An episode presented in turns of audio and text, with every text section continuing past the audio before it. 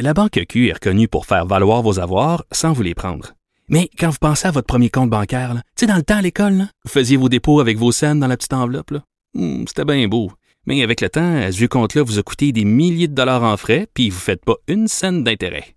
Avec la Banque Q, vous obtenez des intérêts élevés et aucun frais sur vos services bancaires courants. Autrement dit, ça fait pas mal plus de scènes dans votre enveloppe, ça. Banque Q, faites valoir vos avoirs. Visitez banqueq.ca pour en savoir plus. Et on va aller retrouver Nadia Nafi. Euh, bonjour, Madame Nafi. Bonjour, Madame Saint-Hilaire. Alors, pour nos auditeurs, vous êtes euh, professeur adjointe titulaire d'une chaire de leadership, leadership pardon, en enseignement et euh, donc programme de technologie éducative à l'Université de Laval. Donc, vous connaissez bien le sujet dont on va parler. Absolument. Oui. Alors en fait, euh, juste pour euh, pour qu'on qu'on se mette tous euh, au diapason, vous avez écrit une lettre en fin de semaine dans le Soleil samedi un peu pour parler donc dans le fond le, de l'hyper trucage pardon une grave menace pour notre sécurité et la démocratie et vous vous dans le fond vous nous brandissez le drapeau jaune sur euh, cette menace que trucage euh, sur la démocratie, sur euh, les, les fake news, comme on appelle, la désinformation en fait. Et vous faites quelques recommandations et surtout vous exprimez beaucoup votre inquiétude en lien notamment, et juste pour que les auditeurs suivent, sur la récente publicité qu'on a vue de l'Auto-Québec où on voyait Bernard de Rome, ben, en fait, un mélange de Bernard de Rome avec un comédien et tout ça, et on pouvait nous faire croire que c'était lui finalement. Et euh, donc, vous nous mettez en garde. Absolument, absolument. Donc cette technologie euh, qui est l'hypertrucage, euh, c'est une technologie qui est extraordinaire parce que non seulement elle a réussi à faire cette publicité, mais aussi presque, je crois, le, public se, rappelle du film Rapide et dangereux quand l'acteur Paul Walker était décédé, puis euh, euh, les directeurs ont pu remettre l'acteur grâce à cette technologie-là dans le film. Et puis euh, c'était ses frères qui ont acté à sa place. Et puis grâce à cette technologie-là, on a pu faire un dernier adieu à l'acteur qui était euh, qui bien aimé par euh, le public. Donc, d'un côté, cette technologie est extraordinaire parce qu'elle nous donne des, des, possibilités euh, qui, sont hors de, l'imagination, mais en même temps, elle nous met dans une situation où on, doute maintenant de ce qui est vrai, qu'est-ce qui n'est pas vrai. Donc cette technologie-là, ce que ça fait, c'est là présentement à, des vidéos, des audios, toutes ces vidéos et audios peuvent être manipulées pour faire dire aux gens des choses qu'ils n'ont jamais dit, euh, faire des, actes qu'ils n'ont jamais fait, sans même avoir leur consentement. Donc à un moment donné, on, on, on va arriver à un moment où on va se poser plein de questions concernant ce qu'on est en train de trouver en ligne.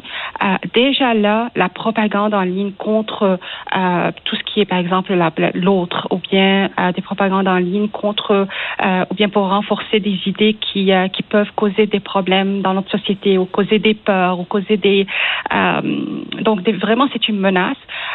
déjà là, on est rendu où on n'arrive pas à contrer cette désinformation-là. Ajoutons à ceci des vidéos euh, que plein de gens vont croire à vrai. Euh, et puis ils vont baser leur réaction et puis leur, euh, leur connaissance à partir de ça. ça, c'est un vrai danger. Et, comment on peut se prémunir? Comment on peut savoir? Comment on peut distinguer le vrai du faux? C'est ça. Ça c'est ça c'est l'autre euh, ça c'est le défi qu'on est en train de faire face auquel on fait, on est en train de faire face présentement. Les géants des, euh, de technologie sont en train de, de, faire comme par exemple Facebook. Il a il a lancé le euh, le deep, deepfake challenge pour essayer de voir comment on peut contrer ou détecter cette cette cette, cet hypertrucage avec la même technologie qui crée ces ces, ces deepfakes.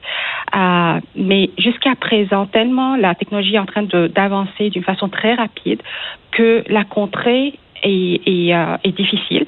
Donc ça, c'est une chose. Et puis l'autre chose, c'est que même si euh, là présentement on a plein de logiciels euh, que tout le monde peut avoir accès à, et puis elles sont pas vraiment, ce sont pas des logiciels super euh, professionnels. Alors on peut détecter, on peut comprendre, on peut voir que peut-être la les vidéos ne sont pas vraiment réelles, mais le risque, c'est ce qu'on a trouvé à partir des, recherches, c'est que que ce soit des jeunes ou bien des personnes un peu plus âgées, 65 ans et plus, euh, qui voient ces vidéos-là et puis sans même euh, s'arrêter pour se demander est-ce que c'est vrai ou pas, est-ce qu'il y a, est-ce que c'est manipulé ou pas, commencent à les partager. Donc, une des choses qu'on est en train de faire présentement, c'est autre que tout ce que en que ce soit les, les, géants de technologie ou bien autres personnes qui sont spécialistes dans cette technologie-là, ils sont en train de trouver des moyens pour euh, détecter cette désinformation-là. Nous, comme euh, comme en éducation ou bien toute personne qui est en rapport direct avec toute la performance humaine et puis euh, comment on peut contrer cette menace-là à travers l'humain. On est en train de travailler sur la sensibilisation. On est en train de. C'est pour cela que j'ai écrit cet article pour le plus possible éclairer les gens et leur dire écoutez c'est ça c'est en train de d'arriver. Il faut être super euh, on, on, doit faire attention à tout cela. On peut pas juste prendre tout ce qu'on trouve en ligne d'une façon euh, comme si tout est, est, vrai. On doit être super critique et puis euh, prendre une pause avant de partager ce qu'on est en train de trouver en ligne. Parce qu'on sait pas qu'est-ce que d'où vient euh, ces vidéos là pour quelles raisons quel est l'agenda euh, derrière ces vidéos là donc il faut vraiment être très critique quand on est en ligne ça, donc, dans le fond, vous vous appelez à, à, développer un sentiment de vigilance un petit peu plus développé, là, parce que vous, vous le rappelez à juste titre, c'est très facile et on le voit sur Facebook et on l'a tous fait une fois au chalet, comme dirait l'autre. On a tous partagé quelque chose sans nécessairement aller vérifier, contre-vérifier.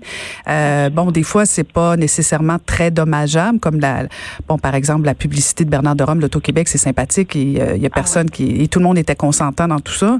Euh, mais effectivement, d'autres euh, montages, trucages. J'ai, en tête euh, un montage que Donald Trump, en fait, pas Donald Trump personnellement, mais qu'on avait fait sur Nancy Pelosi, où elle avait l'air en état d'ébriété, où on peut faire dire des choses à des vidéos, à des gens et porter atteinte à la réputation. Et je pense que cet appel à la vigilance.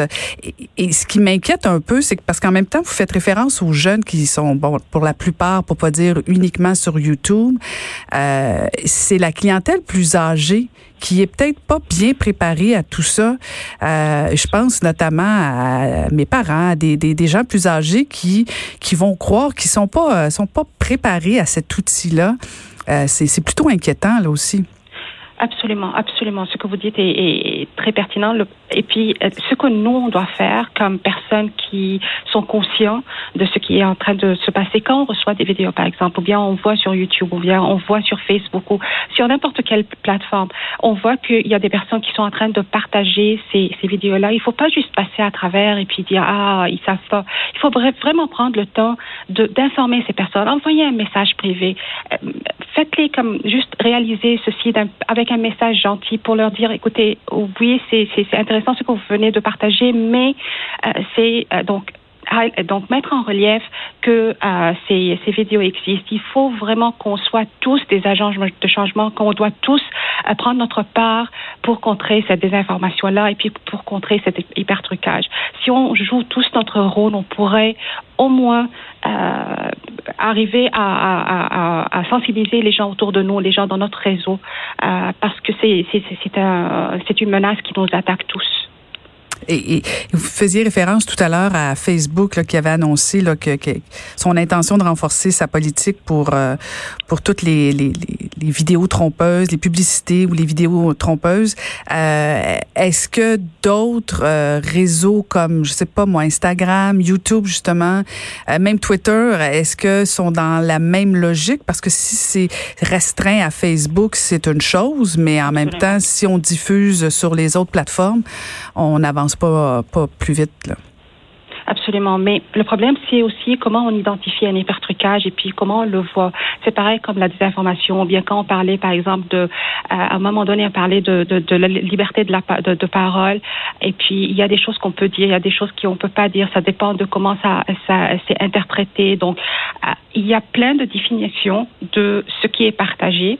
Et puis, parfois, par exemple, les, euh, les, les deepfakes, ça peut être pris comme c'est une blague ou c'est un, c'est juste une. Donc l'interprétation, l'interprétation et la définition de, de ce qui est partagé. et c'est un défi pour ces, ces géants de, de, de tech, de, de, ces, de ces différentes plateformes. Et puis à chaque fois qu'ils commencent à définir quelque chose et puis à dire, OK, là, on va commencer à arrêter cette, cette catégorie-là, il y a d'autres stratégies, puis d'autres façons de faire qui, qui sont partagées, puis qui commencent à se, surtout par des groupes qui ont des, des agendas derrière. Euh, ce qu'ils sont en train de faire. Quand on parle des jeunes, par exemple, qui, qui partagent des deepfakes pour juste pour s'amuser, parfois c'est du, euh, ça peut aller vers l'intimidation, ça peut être vraiment très, euh, ça peut euh, nuire. Mais parfois c'est juste par, euh, comme les choses qui sont sur TikTok ou bien, c'est juste pour le, le divertissement. mais quand on regarde la désinformation, moi j'ai travaillé beaucoup sur la propagande en ligne. Et puis pour un moment donné, mes, mes, euh, mes travaux de, de recherche doctorale c'était contre la, la, propagation en ligne, contre les, les, réfugiés et toute la perception qu'on se fait des réfugiés à partir de la désinformation qui, qui est partagée en ligne il y avait des agendas derrière ça. Il y avait des, des, des, des groupes de personnes. Le plus on, y, on, on, allait dans des stratégies pour contrer cette désinformation-là, ils étaient encore plus intelligents et trouvaient des moyens pour contourner tout ce qu'on était en train de faire pour bloquer cette désinformation-là ou bien pour la contrer. Donc, quand il y a des agendas, c'est là où c'est vraiment dangereux.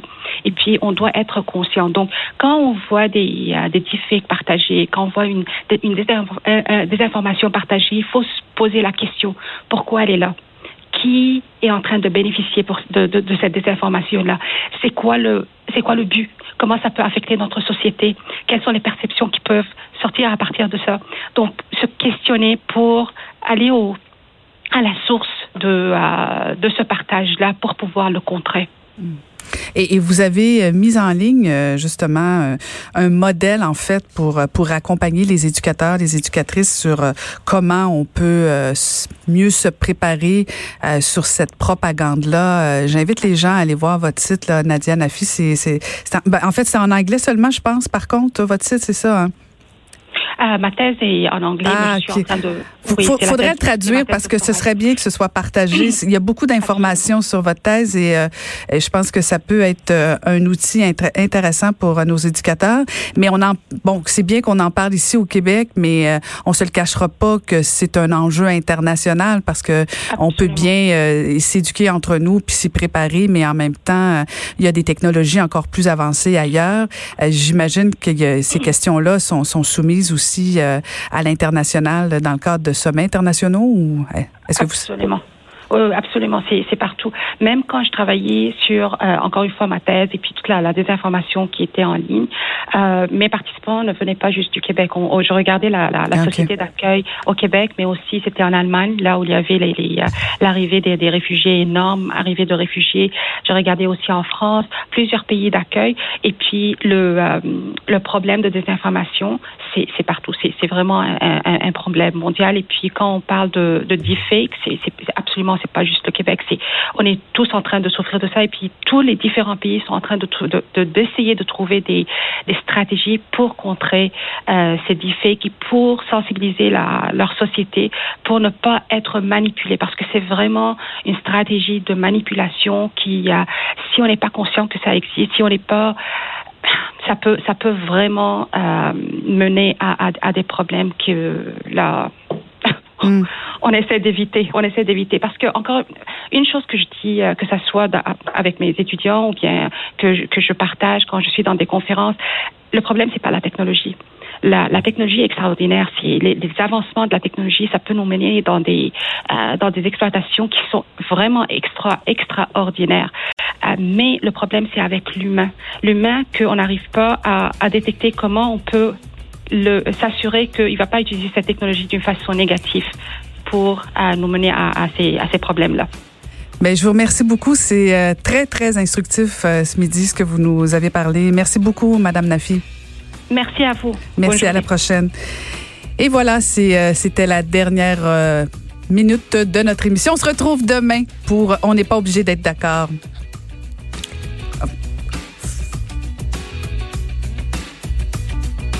J'ai manqué ma fin. Et voilà. Bye. Je vous dis un beau bye-bye. À demain. Et je veux remercier Hugo Veilleux, Samuel Boulet, Grimard. Ce sera mieux comme finale demain, je vous promets. On n'est pas obligé d'être d'accord sur ma finale.